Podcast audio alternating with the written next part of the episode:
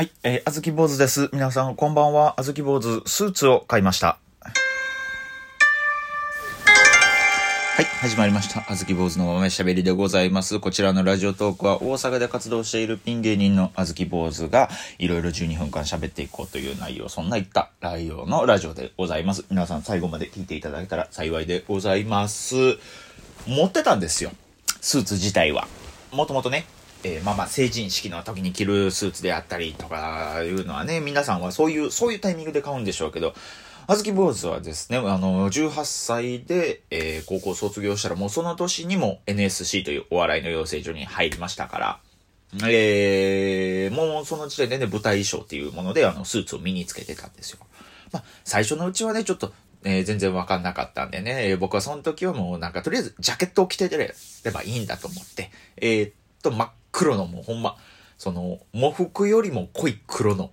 えー、なんていうんですかね、その、いい意味じゃないですよ。その、悪い意味で宇宙みたいな黒さのスーツのジャケットと、えー、それの中にあの白シャツみたいなのと、えーね、サイズ感とかが古蒸しされてあるジーパンを履いて、銀縁のメガネで、えー、顎ひげ蓄えた状態で漫才してたんですよ。もう完全にやからなんですよ。そう、完全に、完全にその、うん、つ、その、こい、あ、その、君は何をしてる人なのって聞かれて、あ、僕ツッコミですって言った時に、あ、あの、特攻隊の方かなって思っちゃうような、そういうそのね、ざ、ざっこい感じですよ。ざっこい感じの見た目をしてたんですよ。えーで、それじゃ良くないってことで、まあまあしばらくしたらスーツを買いまして、で、えー、まあそれも安いスーツです。1万円とかで買えるようなスーツですわ。あるんですよ。そういうもう NSC 生御用達みたいなね。そういう吉本の若手御用達みたいなスーツ屋さんがあるんですよ、南波には。で、そこからまたしばらくして、えー、まあちょっとええスーツ買わなあかんなってことでお金貯めて、まあ3万円ぐらいのスーツを買って、それを着てて、で、いろいろ漫才してて、で、えー、そこからまたコンビ同行あって、舞台衣装を、えー、一から発注して、まあちょっとその紺色の、紺でテカテカのスーツをね、着たりしまして、で、えー、今では結果的に和服を着て漫談をするという、えそういった形で、えー、衣装の方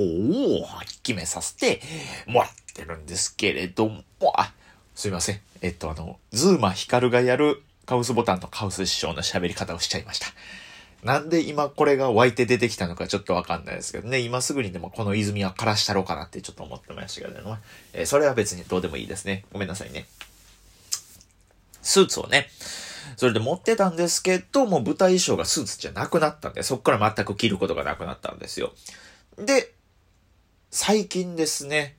えー、その、まあ、結婚式の用事があるから、スーツを着なくちゃいけないってことで、久々にね、スーツを着たんですけれどもね。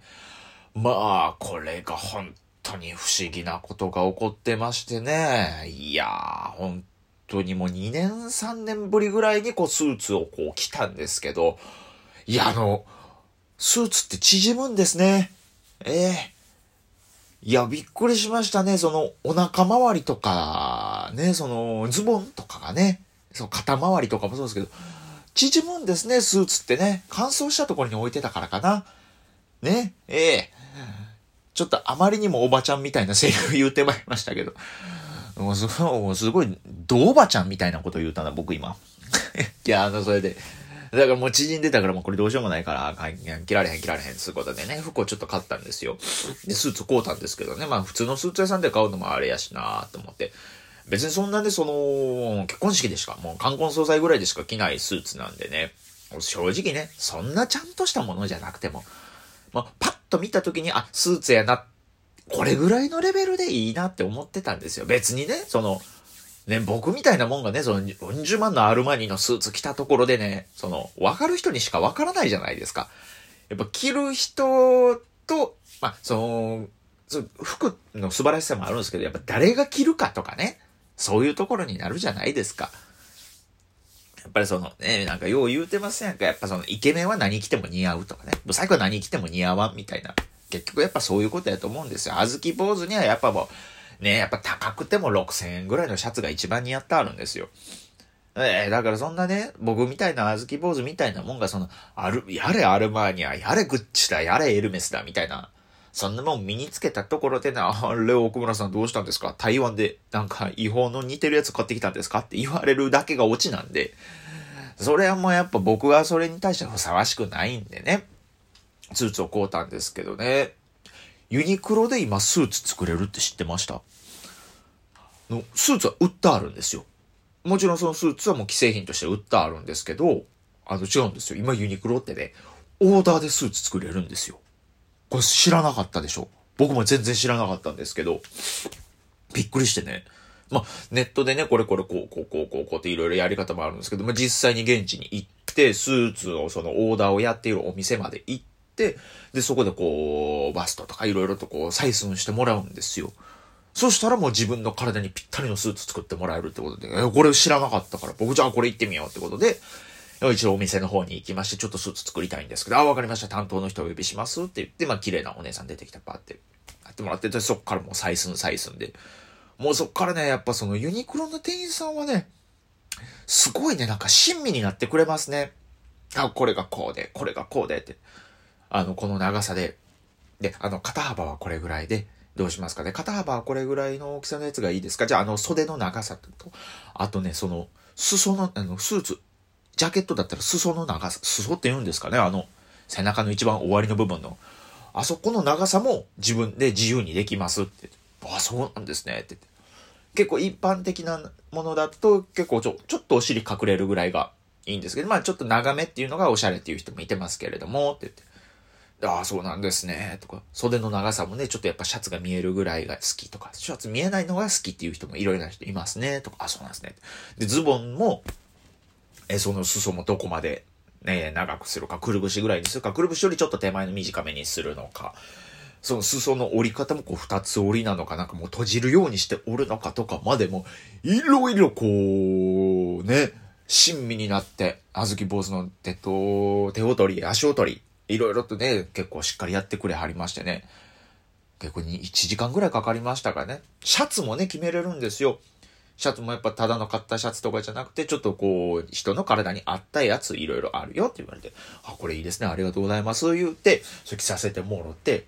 じゃあ、あの、これとこれとこれは裾は、えー、お裾はどれぐらいの長さで、えー、袖のところはどれぐらいの長さ、肩幅はこれぐらい、えー、で、えー、ズボンのところはこれぐらい、これこれ、こうこう、これこれ、こうで、じゃあこちらの紙にまとめましたんで、えー、また欲しいってなった時は、まあ今じゃなくて結構ですんで、この紙を持ってきてくださいって言ってくれて、ありがとうございますって言って。でね、まあそっからちょっとね、えー、買いに行くタイミングがなくて、ちょっとだけまあまあ空いちゃったんですけれども、それをね、紙をね、持って行って、たまたまそれはね、あのー、別店舗やったんですけど、別店舗のユニクロさんとこ持って行って、あのー、僕ちょっとオーダースーツ作りたいんですって、ああ、じゃあ今から採寸しましょうか。あ、ごめんちゃうんです。あの、採寸したこの紙を持ってあるんで、これから、これ見てやってください。お願いします。って言って、あ、これですね。って言って。男の人やったんですよ。えっと、多分年40代ぐらいの、えー、あずき坊主みたいな、こう、黒縁の丸メガネかけて、えー、まあ、小切れにされてはる。お父さんっていう感じの人をやったんです結構チャキチャキな喋り方なんですけど、あ、こちらですねって言って、僕のあの、これ渡してくれて、で、えー、僕が渡したこれ紙を見ながら、あ、そうしてわかりました。じゃあちょっとこちらね、えー、一応ちょっと見てみるんですけれども、って言われて、あ、はいはい。で、なんかおかしなことありますか？って。結構向こうが考え込んだ会をしてたんでね、えー、なんで、なんやろうな、って。えっと、これですね、あの、全部あの、既製品で事足りますねって言われましてね。はい？ってあ。僕、めちゃめちゃ採寸したんですよ。ね、袖の長さはどれぐらいだとか、裾の長さどれぐらいだとか、肩幅はとか、めちゃめちゃ採寸して、自分なりに、自分で考えて、これ、これ、これ、これ、これ、これでいきましょうって言って、これでお願いしますって言って、出した僕のベストなスーツの大きさが、既製品の M サイズと全く同じやったんですよ。あの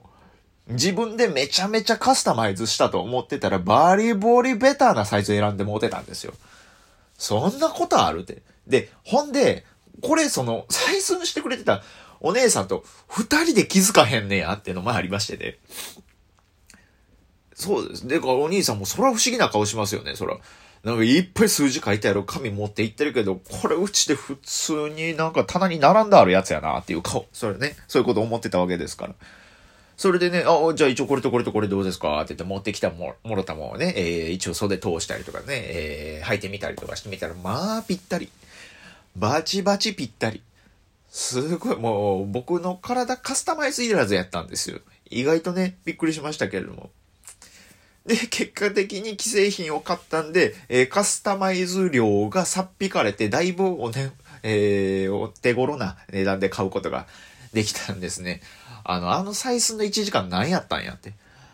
あんだけ狭い個室で何回も何回も来たり脱いだり来たり脱いだりして、で、お姉さんと若干こうちっちゃいながらも絆みたいな、捕まえたあれ何やったんや、みたいなね。で、そのお姉さんにもね、えスーツ買うんですね、みたいな。あ、そうなんですよ。前着てたスーツが縮みましてね、って言うて、ああ、えー、あ、じゃあこちらのジャケットって、あの、普通にスルーされたのとかもなんか思い出して、すごい恥ずかしかったんですよ。あの、あの一回、あの一回滑ったことも、ちょっとなんか、僕らの間でなんかなくな、なかったことにならないかなとか、思ったりもね、しましたけれども、結果的にね、そのスーツを頼んで、まあまあ、裾直したから若干ありますから。で、そのスーツが家に届きましてね、バシッとスーツ着れるようになりましてね。これでもあずき坊主、え、この世のありとあらゆる神羅万象の冠婚総裁ももう向かうところ敵なしですわ。ま、なんか、冠婚総裁あったら、あの、あずき坊主呼んでください。バッチリ決めた、えー、ユニクロの既製品のスーツで、えー、出かけていきますんで、えー、皆さんよかったらよろしくお願いいたします。さあ、あずき坊主のラジオ特以上で終了でございます。皆さんよかったら、あずき坊主の他の SNS いろいろやってますんで見てくれたら嬉しいです。バイバーイ。